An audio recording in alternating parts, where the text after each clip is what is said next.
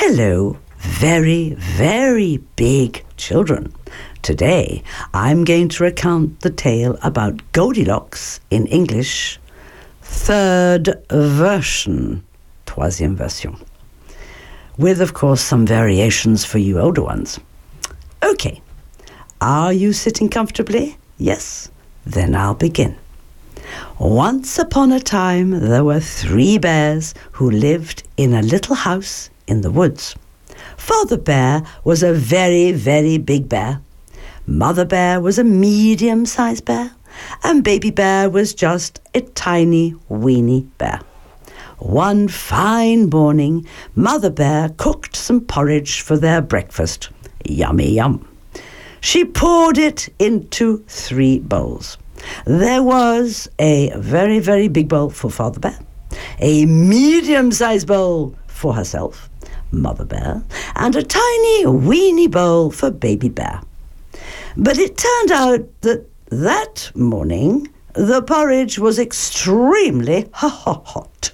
So they all went off for a nice walk in the woods while it cooled.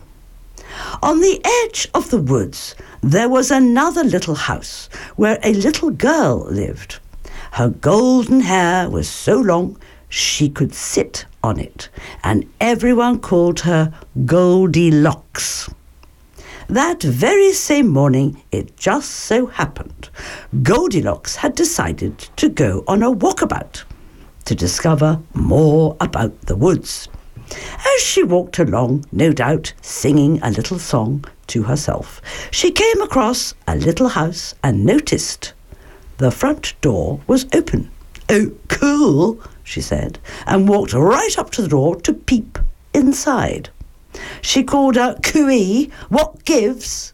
Her hand on the open door. The door creaked because no one had used WD 40 lubricating spray on its hinges for some time. Since no one replied, Goldilocks just walked right in, which was a very, very naughty thing to do. Like extremely naughty, basically rude, and possibly highly dangerous. For don't forget the saying curiosity killed the cat. Although I don't quite remember why.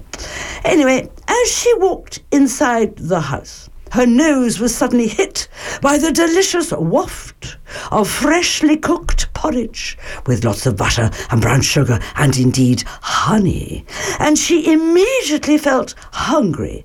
Following her nose, she found a table dressed with three bowls of steaming hot porridge and three spoons. Without the slightest hesitation, she picked up a spoon and tucked into the largest bowl to eat the porridge. But oh, it was way too hot. Actually, she almost burnt her tongue. Undeterred, she turned to the second largest bowl and gave herself a large spoonful, but oh oh, it turned out Miss Gold E. Locks was mighty fussy and decided the porridge was way too lumpy. Would you believe it? Anyway, she then turned to taste the porridge in the tiny weeny bowl, and it was oh, oh, oh, just right. It was perfect and outrageously. She ate it all up. Can you believe that? Eating someone else's porridge. So, at this point of the story, one could say that Goldilocks was not only a naughty little girl, but also a fussy and greedy one. C'est-à-dire que Boucle d'Or était une vilaine petite fille, difficile et gourmande. Hmm. She then felt the need to sit down. Hmm. There was a choice of three chairs. One very, very big chair, one medium sized chair, and one tiny, weeny chair. Of course, she went for the very, very big chair and sat on it. But oh, it was way too hard.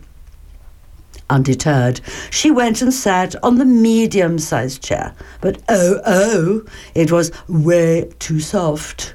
So, of course, she went over to sit on the tiny weeny chair, and it was oh, oh, oh, just right. It was perfect. And then, dear children, I'm afraid to say, all of a sudden, crack! Oh my, what happened? Hmm. The chair broke. No, yes, no, yes. She was too heavy for the chair. And she landed on the floor with a great big bump and a bang. somewhat in shock and rubbing her back because it hurt. Goldilocks felt the need to lie down. After all, she thought, she had been through quite a lot this morning. So, unfazed, Goldilocks picked herself up and climbed the staircase to see if she could find somewhere to lie down. At the top of the staircase, there was a bedroom with a choice of three beds. What joy! Unsurprisingly, there was a very, very big bed, a medium sized bed, and yes, a tiny, weeny bed. Of course. As was her way, she went first for the very, very big bed. But oh, it was way too hard. Undeterred, she went to lie down on the medium sized bed, but oh, oh, it was way too soft. What a surprise! Gosh, why did she even try it, you might ask? So, of course, she went to lie down on the tiny weeny bed, and it was oh, oh, oh, just right. It was perfect. And soon, dear listener, Goldilocks was fast asleep. Yes, she went to sleep.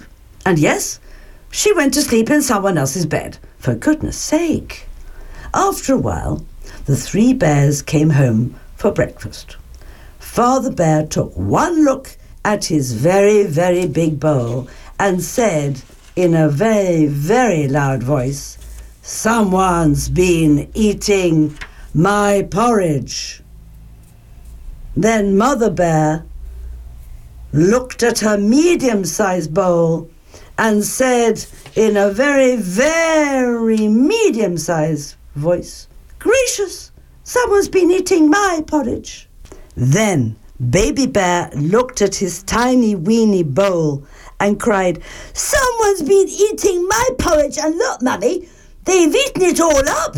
It's gone. The three bears looked around the room, mystified as to who could have done this. Then Father Bear noticed his very, very big chair and said in a very, very loud voice, Someone's been sitting in my chair. Mother Bear looked at her medium sized chair and said, Gracious, do you know? Someone's been sitting in my chair as well.